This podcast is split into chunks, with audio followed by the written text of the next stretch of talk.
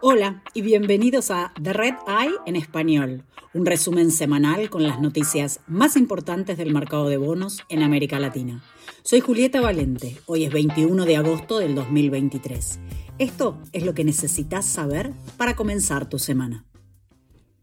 En Argentina, el Banco Central devaluó la tasa oficial de cambio en un 18% a 350 pesos por dólar para descomprimir la presión financiera después de que el candidato presidencial libertario Javier Milei quedara en primer lugar en las elecciones primarias. Tras la devaluación, el tipo de cambio paralelo alcanzó un récord de 780 pesos por dólar en medio de una creciente incertidumbre política y económica.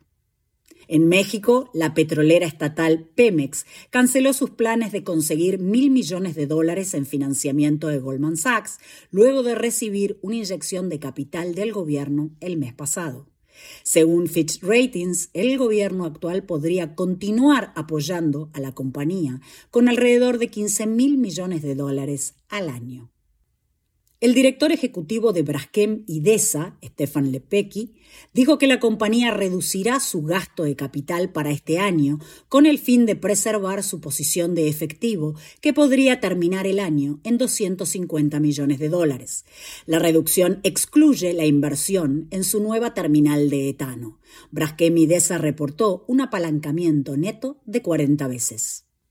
En Brasil, el productor de cosméticos Natura eliminó todas las cláusulas restrictivas después de comprar los antiguos bonos de Avon. La compañía también recibió todas las aprobaciones regulatorias para vender a ESOP a L'Oreal por 2.500 millones de dólares.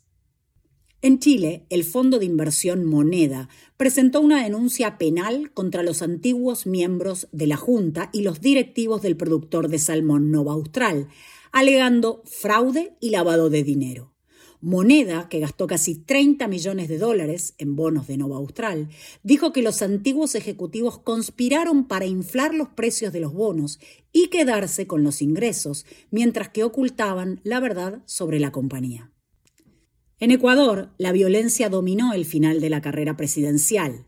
El líder político del partido Revolución Ciudadana, Pedro Briones, fue asesinado la semana pasada. Por otra parte, el acto de cierre de campaña del candidato presidencial Daniel Novoa terminó en una balacera. Ambos hechos se dieron días después del asesinato del candidato Fernando Villavicencio. En los mercados de capitales, Jamaica registró una emisión de bonos de hasta mil millones de dólares en la Comisión de Valores de los Estados Unidos y el Congreso del Salvador aprobó un bono por 500 millones de dólares. Gracias por escuchar The Red Eye en español. Pueden suscribirse a The Red Eye en inglés, español y portugués desde cualquier plataforma. Para obtener todas las últimas noticias sobre deuda en mercados emergentes, visite www.redintelligence.com. Hasta la próxima.